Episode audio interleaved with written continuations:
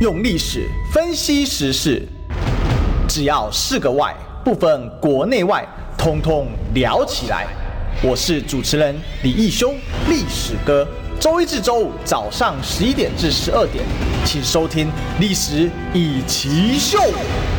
各位中广听众朋友，大家早，这里是历史一起秀的现场，我是主持人历史哥李修。我们今天继续追寻历史，追求真相。我们今天现场大来宾呢，是好久没有在历史一起秀现身的谁呢？好，我们主流民意大联盟大联盟发言人暨郭办发言人黄世修。Hello，大家听众朋友，大家好，我是世修。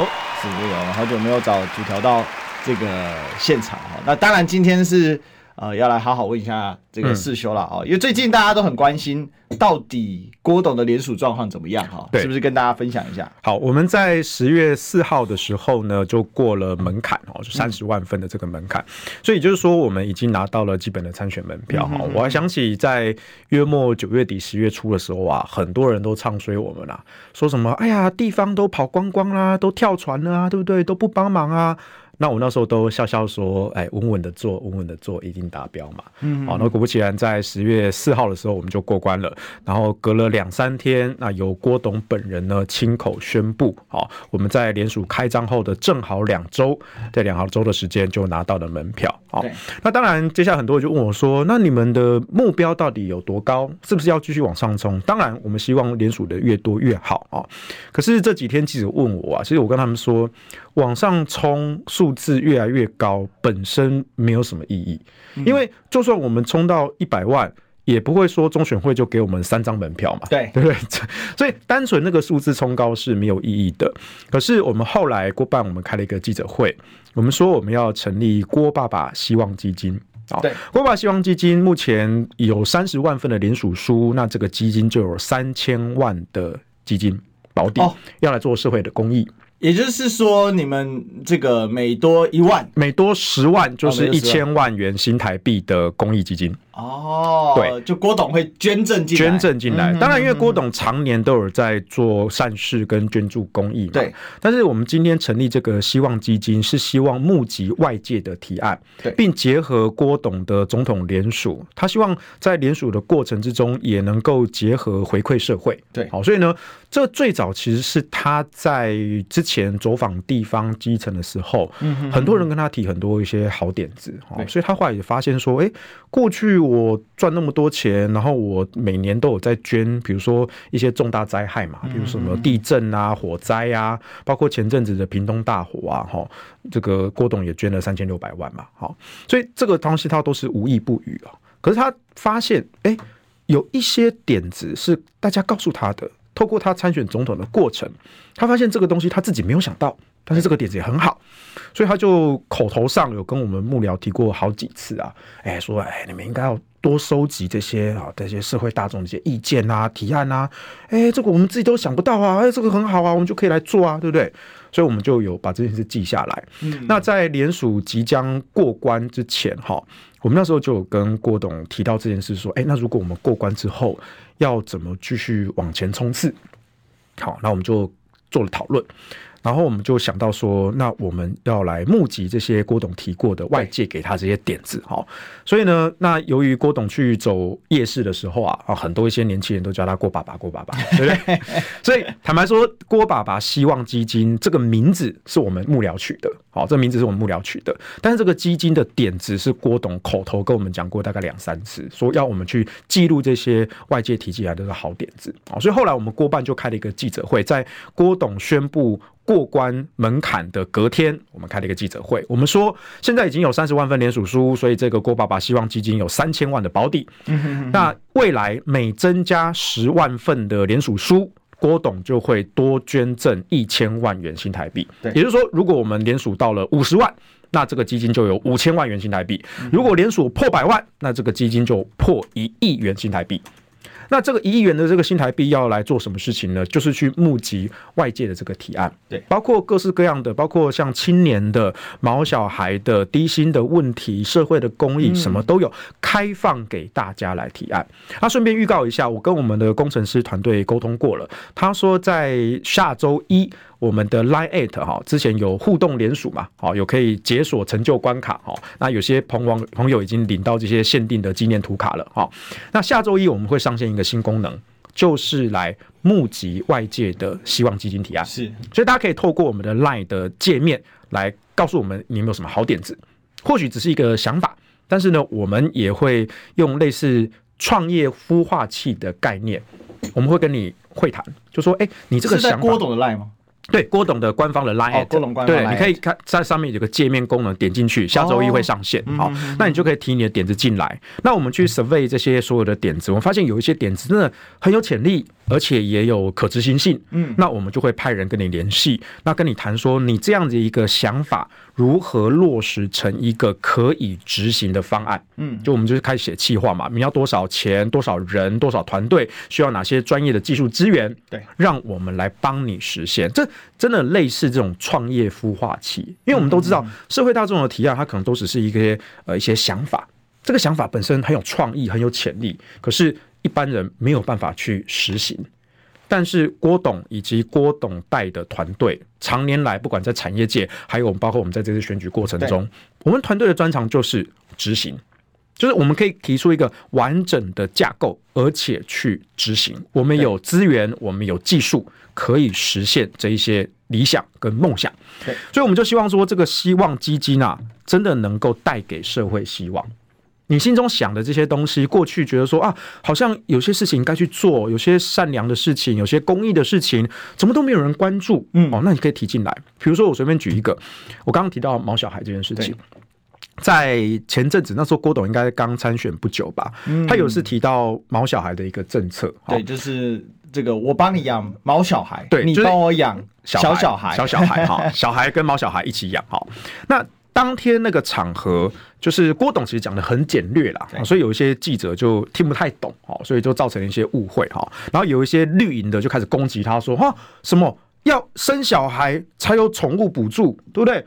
那我如果我不生小孩，或者是说有不孕症哦，生不了小孩，那那你这样就我就禁止我养宠物了吗？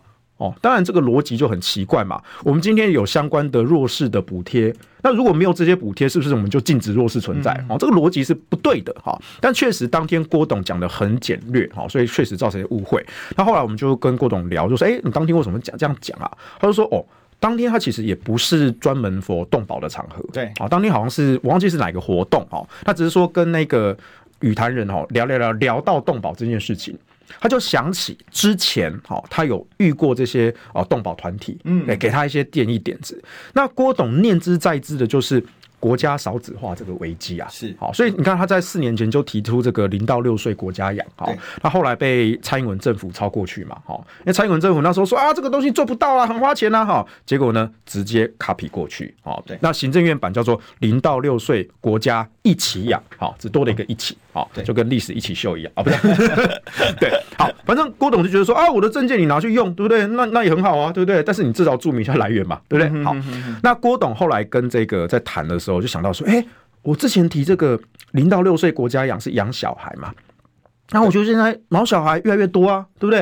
事实上，现在毛小孩、猫猫狗狗的数量啊，已经超过新生儿了。哎，这是远远超过，远远超过啊！因为现在很多其实年轻的夫妻啊，哎，真的不一定想要生小孩。今年搞养猫狗，全年度台湾生不到十三万小孩，真的很恐怖哎。所以郭董就想说，哎。确实，国家少子化是一个危机，是。啊。但是现代人也很像很多人是倾向养这些猫或狗啊什么的哈，所以他就想就是说，那如果说结合原本的这个零到六岁国家养的政策哈，嗯，如果有生小孩，我会给你宠物的补贴津贴，对，好，那这个东西是不是小孩跟猫小孩一起养？嗯，哎，那这样是不是有一个更完整的一个家庭的？picture 一个蓝图，好，这样是不是很幸福美满？好，那当然我们就顺着这个构想去细化，我们就跟一些朋友啊，或者一些动保人士在讨论啊，我们就真的去去去找了一些朋友在讨论这件事情。我说，哎，郭董这个证件你们看法怎么样？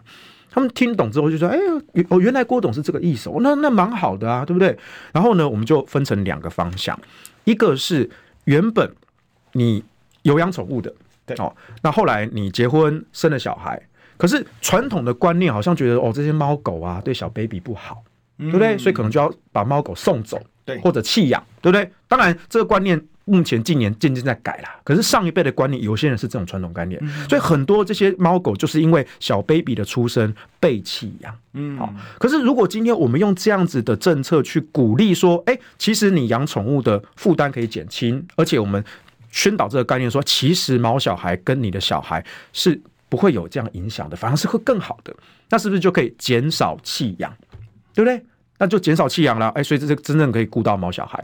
那另外一种是，你原本你原本没有小孩，生了小孩，嗯，然后呢，哎，我想说，哎，顺便再养一只宠物，是。那这只毛小孩就可以陪伴着这个小朋友做生命教育，跟他一起成长，嗯、一起长大。哎，这是近年来比较流行的生命教育的观念，所以可以鼓励领养，而且鼓励领养。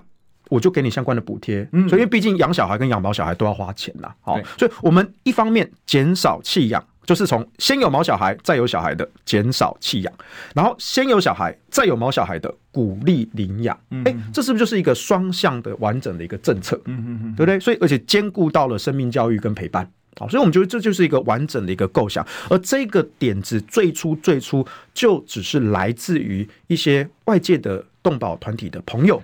跟郭董口头讲了几句话，哦，他脑中就记起来了，然后他就觉得说，哎，我觉得这个东西很重要，而且还可以结合我的这个零到六岁国家养的这个政策，嗯，哎，然后这个一个好的点子就变成了一个可以实行的政策方案。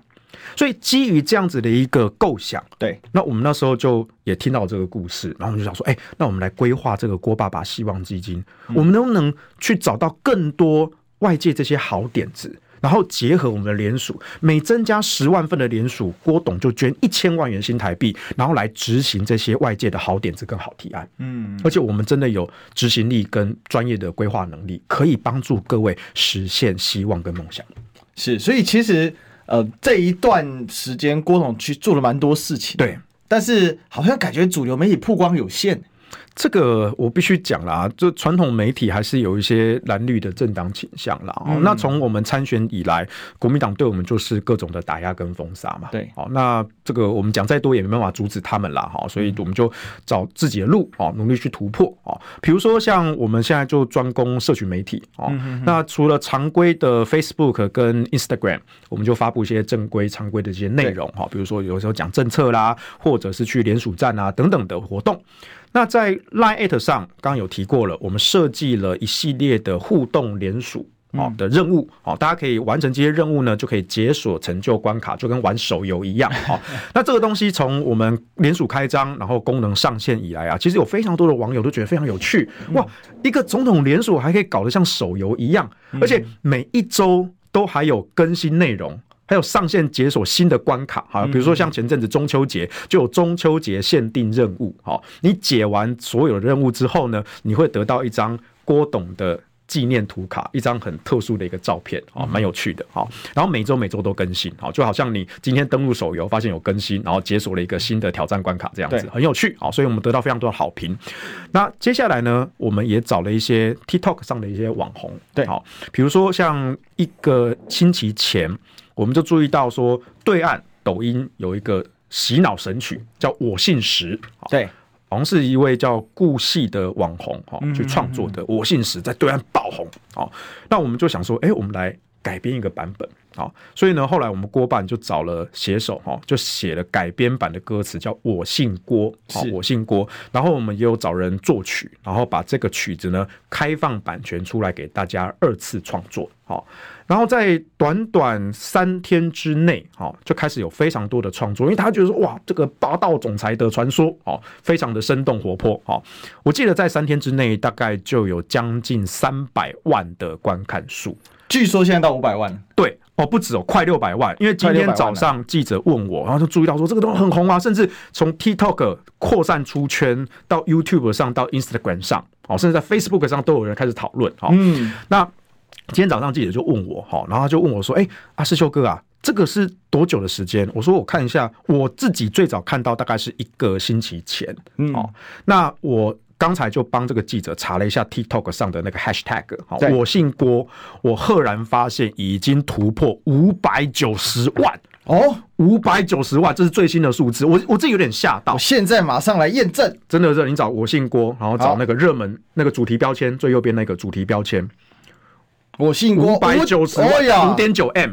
哎呀，这个真的，如果在大家这个 YouTube 上的观众朋友应该可以看得到啊。对，大家可以看得到。哎，这个真的哎，五百九十万，大家可以去找哈。你如果有 TikTok 的话哈，你去找那个主题标签，打那个 Hashtag 我信郭。对，这个已经达到了五百九十万的这个流量了。对，而且呢，我发现有很多很多的网红。都在跳这一首哎、欸，对，这个据说这些这个版权是公开的，对，我们就是二创之后，我们把版权公开，随便大家使用。那我们随便放一个好了，好。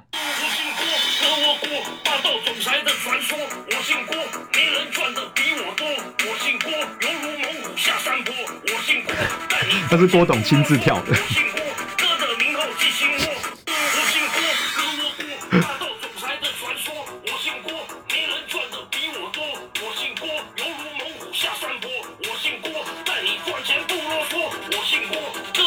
哎，这个超多的，超多的，对，所以这件事情我自己我还蛮意外的，因为坦白说，我自己其实我有 TikTok 账号，但是几乎没在用，哦、嗯，所以我平常是不太看这个的，对。然后我这两三天就看到传统的媒体注意到 TikTok 上我姓郭爆红的这个事情，嗯，然后就开始说啊，网友评价两极呀，说什么哎，郭台铭选总统啊，正事不干哈，拍这种抖音短片什么的哈，对，不务正业哈。那我觉得这个评价不甚公允啦，哈，我就说我自己喜欢吃肉，哈，但是我不会到牛排馆，啊，去跟这些客人说，哎、欸，我刚刚给他几下假菜哦，我觉得吃素会比较好哦，我觉得这样就很煞风景嘛，是。对不对？又或者说我自己不去夜店，可是我有些朋友会去嘛，啊，那我也不会特地跑到夜店，大家玩的很嗨，然后说，哎、欸，我觉得早睡早起比较好哦。我我觉得这个就是青菜牛排，大家各有喜好啦。好，那当然我，我我我承认我可能年纪比较大一点了哈，我真的觉得有点老了哈。就是现在年轻人这些流行的东西，其实有时候它就是一个很无厘头的，但是就是有趣好玩。它其实没有说什么非常沉重的一些意义什么的，也不需要。在 TikTok 上或者在 Instagram 上，其实大家不看这个东西，大家就觉得活泼、有趣、好玩。那这样就很好啊，对？为什么政治一定要搞得非常的严肃？嗯，对，难道不能够融入生活，轻松、有趣、活泼吗？所以这一个我姓郭的这个创作，其实当初也是郭办的一个点子。好，那我们就找人写了歌，然后把版权开放给大家使用，就开放大家自主的二次创作，然后就真的突然就流行起来。对，所以有非常非常多的网红，真的那个不是不是我们去去刻意叫说，哎，你要做这个做的没有，他们就是看到这首歌觉得很有趣，他们就跟风就开始做。所以这一首歌，你们其实没有下业配让网红去做，没有。对，当然，但后来有几个网红也开始做了。那我后来有跟这些网红联系上，是，那就是说，哎，你要不要到我们的联署站跟郭董本人一起拍？哦，对不对？所以像刚才那一个那个网红，就是他，我们邀请他到我们的联署站跟郭董一起拍。所以他们是，他们其实是觉得这个很有趣，对，就很有趣。所以是你们没花钱。我们花就是花找人找人写那个改编那首歌的钱而已，很便宜。所以剩下跟郭龙一起跳的网红，甚至他们没有跟你们说，你他你们不用。对啊，就是流流量合作嘛，对不对？其实很多 YouTuber 其实也是嘛，就是流量互惠嘛，对不对？我我一个名人好，你邀邀请你上节目好，那大家各自的流量可以互相导流嘛，对不对？其实这个就是网络合作的一个观念。所以我还是觉得说，最近这两天因为。主流的媒体有注意到这件事情，那当然可能有一些特定媒体有一些特定的立场啊，就开始说哦，这个郭董啊，哈不务正业，哦，这拍什么抖音短短短影片，哦，呃，选个总统不像样，不正经，哦。但我觉得这种批评哦，我会是觉得有点跟不上时代啦。好，我觉得就是青菜萝卜各有喜好嘛，哦，我我自己其实平常也不看这个东西，对，可是真的那个数字证明一切。五百九十万的观看数，感觉随便这个轻轻松松都可以破千了。对啊，我告现在 YouTube 要破千万多难，啊，再再过几天，搞不好真的会破千万嘞，欸。我觉得如果你们要真加加强推的话，对，你们应该让他上 YouTube Shorts 可是你们要找 YouTube 的网红，啊，但 YouTube 网红要钱的。对啊，YouTube 的商业模式比较成熟。对对对对对，我们有在考虑这件事。但是你们下一点点业配，搞不好这个 Short，因为你个其实也可以啊，其实也可以啊。重点我只太好，我又没有跟你。我有没有跟你说什么我支持郭爸爸之类的？哎，对啊，就只是轻松好玩，跳一跳而已嘛，就无关政治表态，无关政治表态，纯收业配也可以啊，推效果会很好哦。是啊，是啊，所以我们希望这个选举过程中不要像传统一样，就是一直都是蓝绿在互骂、互相喷口水什么的。难道选举跟政治不能够轻松有趣吗？哎，师兄，我我我觉得有个事情啊，像这这一篇呢，我们这 YouTube 上，因为我刚才看我。这个新闻跟呃这个新闻下面的评论，其实不是很正面。嗯，但是在这个抖音上，很多人在看。哎，对啊，对，比如说像这一篇，那个是台中的联署站。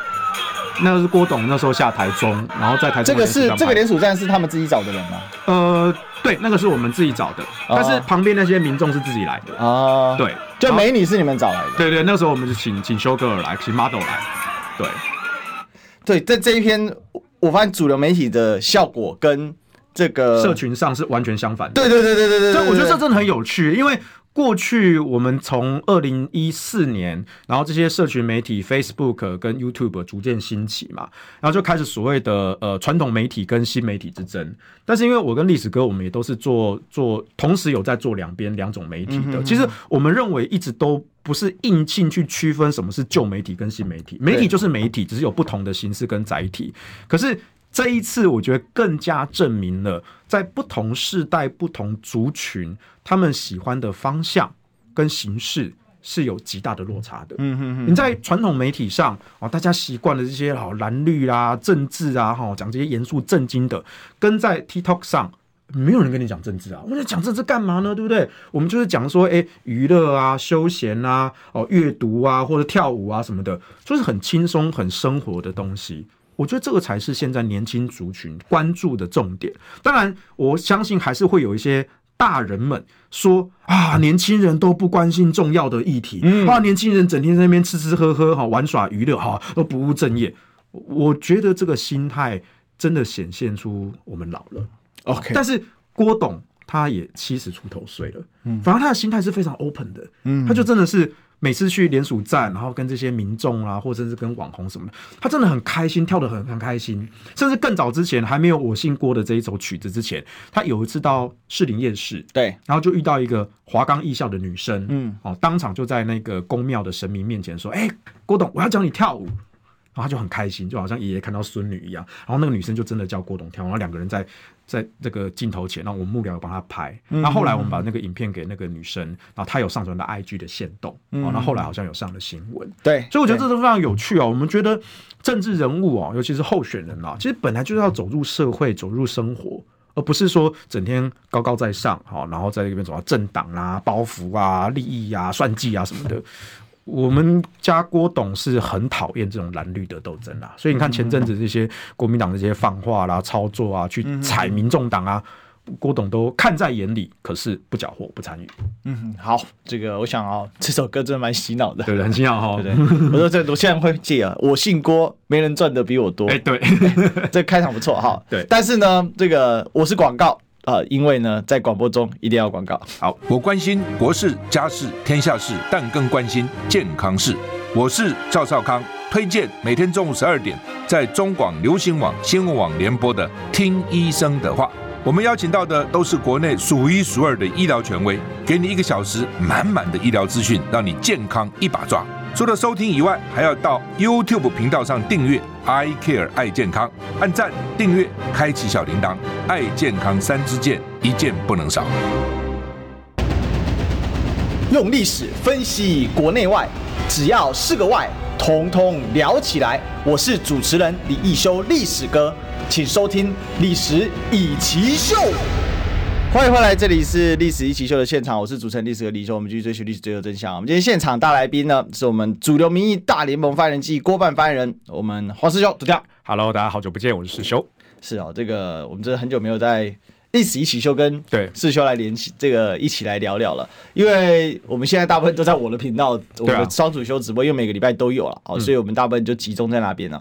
但是今天难得有机会嘛，哦，这士修来我们。尤其是周五哈，因为士修现在这礼拜只有周五有空，有人说，哎、欸，这礼拜好像顺序有点乱哦。嗯，没有，因为我们有做有一点调整啊，所以李桂明委员在昨天，所以如果你喜欢听李桂明委员的话哈，欢迎到。呃，一样照中广新闻的 YouTube 好，那一起的可以去看那个回放啊。好，那我们今天聊当然很简单了，好，一个前面我们已经聊过了嘛，连署目标五十万啊，这个、士修说还要结合一个郭爸爸的希望基金，希望基金啊，好，所以到时候呢，希望基金如果假设五十万流量五五十万的连署的话，就会有五千万五千万新台币啊，会不会有加码？会啊，应该会吧。郭董再 double 一倍。那就要破百万了，破百万就超过一亿元新台币。我是说这个直接这个抖那在抖大，直接加码，对，要问问郭董啊，搞不好多加个零啊，不是？那另外是最近很红的是什么？就是在抖音上，我姓郭啊，这个刚刚我们查抖音流量已经快六百，快六百万了。好，那我这边五百九十万，所以我的这个标题还勉强可以用。哎，对对对，抖音流量五百万，哎，这确实形成一个旋风。为什么我要特别讨论这一题？嗯，因为刚才。早上我在跟世修在进，就是进我们录音间之前，就进、嗯、我们的广播间之前，我们就在划这个。对，然后划了划着，哎、欸，真的很有创意。TikTok 哦，哎、欸，抖音的风格哦，真的跟 YouTube、跟脸书这完全不一样，是一个完全不同的世界哦，完全不同。他这个创作的量能很强，对，虽然很有趣啦哈，但但必须说了，抖音现在还是属于一个有趣。啊，消磨消遣的好地方。嗯、再跟 YouTube 本身，YouTube 因为现在还是有很多是提供实质内容了，讨论事情。比如说这几天，呃，你看那个以巴战争哦，以巴再开战哦的这个事情哦，在 YouTube 上其实是这几天 YouTube 的重要的关注焦点，讨论的度非常的高啊。嗯、所以完全不同的世界。对，真的，我我我觉得在 TikTok 上。真的，大家不太谈政治，嗯、但还是多多少少有一些，但是相对比例是偏低的。那现在谈政治的最大宗是集中在 Facebook，嗯，那连 YouTuber，呃，YouTuber 就是它分群分的比较明确，有一些。YouTuber 就真的专谈政治，嗯，做政论啊或什么的哈。那一有一些 YouTuber 就是完全不碰政治，就是他分群分的非常的明确哈。那 TikTok 跟 Instagram 上，这个是年龄层又更往下修的哈。那他们就是真的。不喜欢谈这些政治啊、政治口水啊、蓝绿斗争什么，他们真的非常讨厌这个东西。所以你在上面，你就是要找一些活泼有趣的东西，让他们觉得好玩。对，就是好玩。哦，当然会有一些长辈觉得说啊，你们年轻人只觉得好玩，对不对？你们都不会干些正事吗？但我我我自己也当过年轻人，我也教过书，可是我都跟我学生说啊，这个东西本来就是好玩，就去做啊，嗯，对不对？我我会觉得说，虽然我自己平常其实是没有在用 TikTok 的。我自己也没有，所以这些短片疯传热潮什么，其实坦白说，我也是后知后觉。对，但我不会因为说哦，我自己没在用、没在看啊，就说啊，这个东西都是不务正业。我至少我的心胸没有那么狭隘。嗯，好，但是反过来说，我自己我也做不到像郭董本人那个样子，他自己就跳下去去拍耶，他自己玩的很嗨耶。对，然后我觉得这首歌跟他合体一起跳我心，我我我我再考虑看看，因为我有肢体障碍，我也不太会跳舞，对不对？但是你就这样就好了。对，但是这一点我真的很佩服郭董。就像我，我就不会想要去跳这个东西，我顶多就是哎对后知后觉看到说哈什么我姓郭这首歌已经五百九十万，哇，太太夸张了吧？我教你一招，怎么样？我姓黄，月薪没有人比我多。哦，好，我们再再花一点钱去改编第三个版本，这样子，对，那那真的很便宜的一个小钱，就是找写手去改编歌曲，然后把这个版权开放给大家用啊。在同样的概念，就是包括像我们当时在 Line@ 上做科技的联署，就是后来被中选会挡掉的那一个啦。哈，那个这个故事我跟各位解释过，最早最早我进郭办，那我接收到的任务就是说，郭董希望在选举过程中。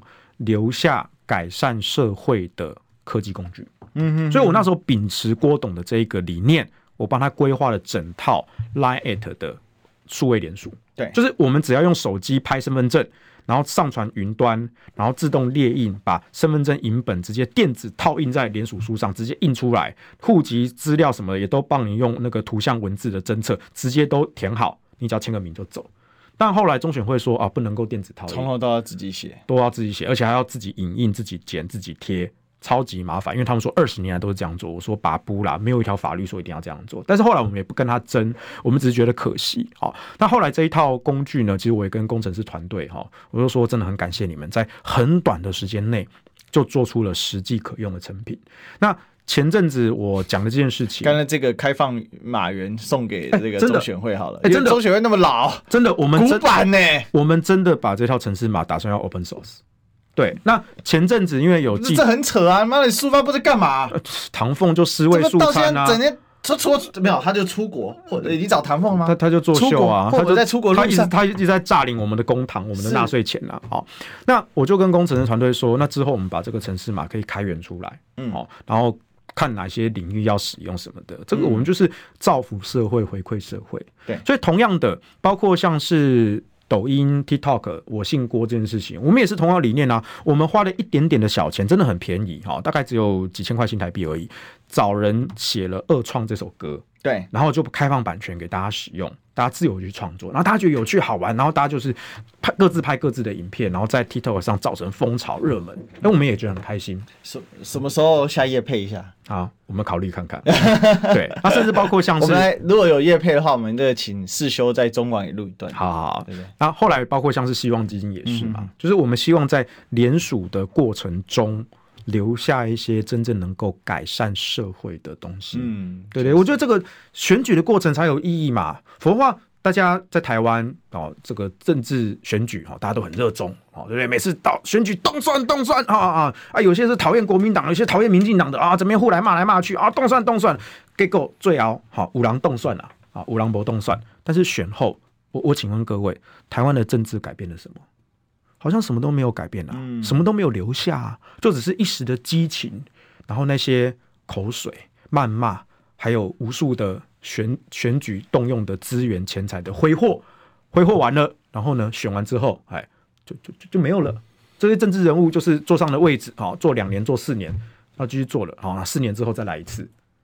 我们觉得这好像就是年轻人为什么对政治能感的原因。哎，我我有个想法，是说。如果说像你们这个第一波这个我信郭，应该是郭台铭宣布参选以来最强的宣传吧，在应该算是，应该算是除了传统媒体的投放啊，买扛棒之类的，那个都是很正常的操作。对，那我是说这个，那他其实可以有第二版啊，比如说我姓郭，没人政策比我多，也可以啊。对，我逐渐然后接着就把那个政策 inside 在这首歌里面，然后再起这些网站再来拍，他们的创意太多了。对啊，他可以不断拍新的版本，还可以把不同人加进去。对啊，而且重点是这些流量。都不是我们郭办直接买广告，对，因为比如说我们去买广告看板，去买公车广告、计程车广告，哈，甚至中广的背板广告，啊、嗯，这个东西都是我们直接去买的第一层的这个露出。可是像 TikTok 上我姓郭这种二次的创作、自主的创作，那个是各自各自大家自由发挥创意，对，然后整个结合起来的流量才会爆炸性的扩散。我们觉得这才是真正带起全民的运动。就是所有人一起在做一件事情，这件事情就有趣好玩，然后赋予它意义。本身大家一起参与就是最大的意义。我我请问，过去这些选举的政治活动，是，请问有哪一个能够有五六百万的扩散量？对，很少吧，非常少吧。哦，大概可能当年韩总的这个韩粉的这个全席卷全台，这个旋风造势哦，应该有这样的流量。但除了韩国瑜。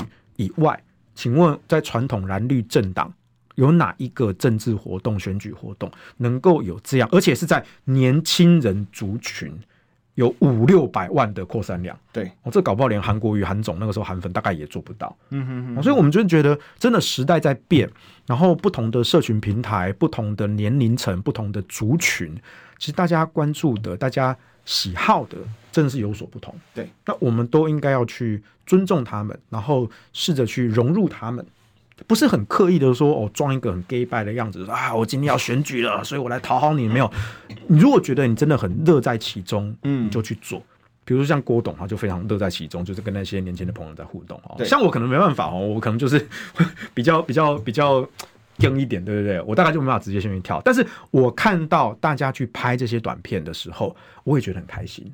就我作为一个观众的身份，哎、欸，我觉得好开心哦！所以他很多拍你都在现场，我不一定在现场啊。但是后来我就是他们会回传那个现场影片给我，嗯、我说哎、欸，不错哎，反应很好哎，那我觉得很开心啊。又或者是说，像我们之前宣布这个郭爸爸希望基金，好，那我刚刚跟观众朋友预告了，我们下周一在 Line 上就有这个互动的功能会上线，大家可以列由借由这个界面向我们来提案这些点子，嗯，那我们就会去。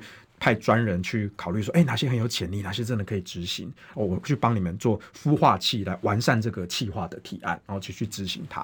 那我现在就在，虽然我们的功能还没上线，但是自从上星期我们宣布了郭爸爸希望基金之后，是其实这一段期间就已经陆续有网友私讯我，就说，哎，他们注意到一些好的一些点子哦，能不能就先跟世修哥提提看哦？嗯、比如说我有印象的是，呃，就是郭董因为常常讲 AI 嘛，对，他真的是 everything 都要 plus AI 哈，AI AI。那我就认识一些动漫圈的朋友哈，那包括我自己有在玩独立游戏，就是非商业的。就是也是自主的这个游戏创作，它可能都是一些小游戏哈，可是说很有创意，跟传统的商业游戏那种三 A 大作是很不一样的哈，都是很吃创意的。那这些独立游戏呢，很多都是外国的，哦，不光是美国的、欧洲的或日本的。对，那在语言上哦，就有一点隔阂嘛，因为不是每个人都懂英文啊，或者是德文、法文，或者是日文等等的。那这个东西是不是有人可以去做翻译？那长年以来就是有所谓的汉化组。哦，就是一群热情的网友哦，觉得说，哎，这个东西很好，那我们就把它做成中文版、汉化版，好，然后打一个这个补丁，好，就可以把它更新成中文版。那可能也跟这个游戏的原作者有联系，他愿意开放这个版权，好，然后然后做成中文版这样事情。那长年以来，这个社群都是靠着一股热情、自发性的贡献。对，但如果我们能够建立一个制度，让这些热情的贡献者在回馈的过程中，也可以得到一些报酬，甚至是专业的技术辅助。比如说，我们刚刚讲到翻译这件事情，嗯哼哼哼。郭董喜欢讲 AI，他喜欢讲 ChatGPT。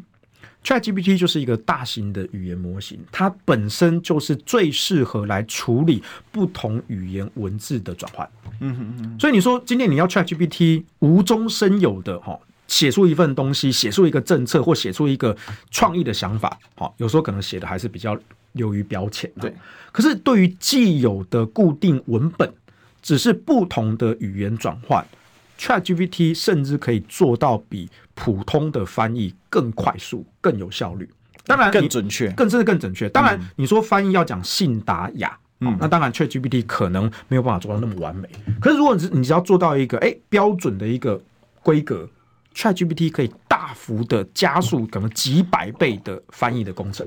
嗯，那如果我们用这样的专业技术，然后以及建立这样的一个机制，然后再找这些相关的有热情的社群贡献者一起来合作，把更多这些文化的创意，不管是戏剧、游戏、电影，翻译成中文。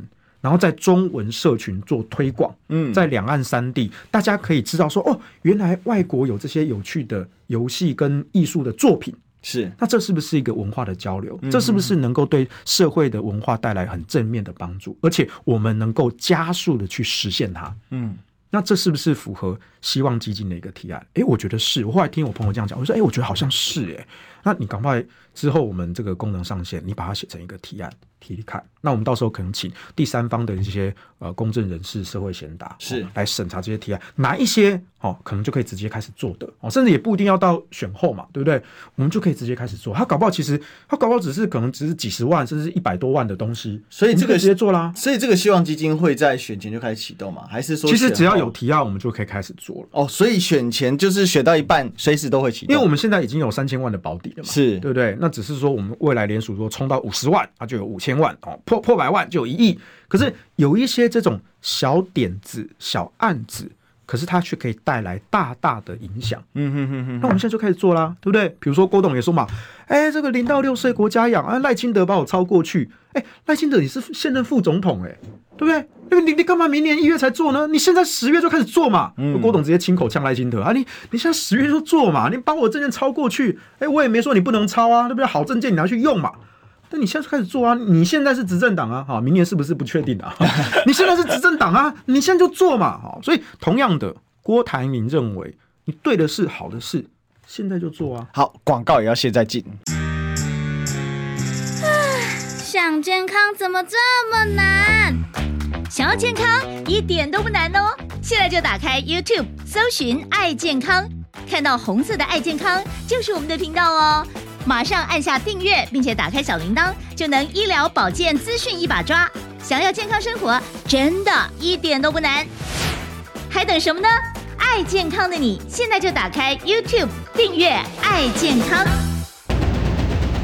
用历史分析国内外，只要是个“外”，统统聊起来。我是主持人李易修，历史哥，请收听《历史易起 SHOW》。欢迎回来，这里是历史一起秀的现场啊，我是主持人历史哥李一修。我们今天呢，现场大来宾是我们主流民意大联盟发言人暨郭办发言人黄世修。土条，Hello，大家好，我是修。是，那我们继续来跟土条来请教，就是说现在的联署，呃，等于说阶一个阶段一个阶段嘛，对。什么时候会有一个正式的一个公布？说现在分数，我们现在就是每隔一段时间公布了。那自从我们十月初的时候公布，在十月四日正好联署开张两个星期的时间点，已经过了三十万的门槛哦，所以我们已经得到基本门票啊。当然，我们不会每一天都公布了哦。那下一个公布的阶段，大概就是过四十万，然后过五十万。啊，那可能就是以每十万做一个集聚啊，因为我们认为联署数字冲高，数字本身其实没有意义。嗯，一开始就讲了嘛，我们就算破一百万啊，中选会也不会因为这样就给我们三张门票啊。你要三张门票干嘛？对不对？这没有意义。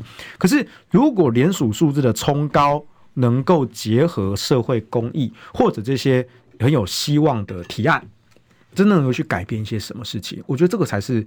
这个郭台铭参选总统的过程中带给社会的意义，好，所以呢，下一个阶段如果过了四十万的门槛，那我们就会再开一个记者会，宣布我们过了四十万，而且郭爸爸希望基金已经累计到了四千万元新台币，那也欢迎各界来提案，我们希望各界的提案能够被采纳进来，一个想法，一个点子能够变成可执行的方案。真的去为社会做一些事情，而不再只是这些政治人物开的支票讲的空话啊！没有人能够去执行，没有人能够提出架构，但我们可以。嗯哼，这是至少我在这段期间跟郭办的同仁们共事，我发现这些真的，这很多人都是业界过来的精英，很专业的人士。对，他们在业界受过的训练，就是如何把一个想法、人事、实地物。好，要多少的资源，多少的执行，然后期程怎么排，工序怎么排，变成一个可以执行的专案，嗯，然后就下去做。包括像是郭董创立的永龄基金会啊，是。永龄基金会常年在做公益嘛，他们有做健康医疗，有做公益慈善跟教育，哦，那这个跟当然跟郭董个人的人生历练有关啊，比如说他的亲人哈，因为因为癌症过世啊，所以他非常关注癌症医疗这一块啊，包括他之前也捐台大什么癌症中心。拿捐了两百亿啊，什么之类的。那在公益慈善上，那更是无一不语啊。每次像地震啊、火灾发生啊，郭董都是冲第一线去调动人力物资，然后去捐款、去抚恤家属，什么之类的。包括前阵子的屏东大火啊，他甚至还为了这件暂停联署一天哦。对，我身为总联署总顾问，我整个傻眼啊，为什么要暂停一天？但是郭董他就是一个非常一一根筋的人，他当下觉得说这件事情最重要。嗯，我们的联署没关系，稳稳的做。好，先提前打烊，内训再加强一下，好，改善一些流程。但是现在我要去帮屏东的事情。嗯哼，那，我那天觉得哦，好吧，既然郭董那么坚持，他真的很善良到很可爱啦。虽然是有点很很天真。如果一个传统的政治人物，绝对不会因为发生了这个事情就暂停这么重要的事。那我又想到一首歌了，哎，我姓郭，没人捐的比我多。哎，是啊。是啊，放眼全台湾，到底有谁比郭台铭做更多社会公益的事情？嗯嗯嗯，真的，因为郭董他身为一个企业家，他赚了很多钱，可是他强调，哎、欸，我们企业家赚钱就是要回馈社会啊。他说了，哎、欸，我以后我我以后就把财产全部九成都捐出来，嗯，对不对？还有过去这几年我捐的这些东西，我本来就觉得企业家赚钱就是要缴税，就是要捐款，就是要回馈社会公益。哦，有一些有钱人为富不仁，但我不是。这是郭台铭亲口说的啊，甚至是我记得当时应该是在马政府时期，好，那时候在谈说那个什么正所税、正交税什么的，好，说要对这个有钱人课税。哎，郭台铭就出来直接说，哎，课税课啊，我们赚钱，我们就是要捐，就是要缴税，乖乖缴税，而且要回馈社会，去补助帮助弱势啊。嗯哼哼，这是在十几年前，郭台铭就已经直接出来讲了。对，所以直到今天，他还是同样的精神，同样的行动，就说我赚钱就是要回馈社会。因为郭董是白手起家，他深知说他这么多年的人生，这么多年在企业的成就，不是靠他一个人。他也说，当然他非常努力，可是他的运气也很好，所以他就认为说我赚钱，我应该要回馈社会。所以同样的，郭爸爸希望基金是结合了总统联署跟社会公益。当然，大家也不要把社会公益想说哦，这一定就是每一个都是捐助几千万、是几百万的这些很大的这些案子哦。那个部分其实过去的永宁基金会已经做得非常的多。对，我们希望这个郭爸爸希望在创业这一块，是在也不是创业，年轻人的 idea 比较创新的创新 idea，它可能只是一个小小的提案、小小的想法，但是呢，我们把它具现化变成可行的方案。那你们这个郭爸爸创业基金的记者会，应该让郭董来跳一下。然后就跳我姓郭嘛，对，可以加一个我姓郭啊，联署让我做更多，哎，这个好啊，这个歌词马上就可以记起来，哎，是不是？那我都没有收费。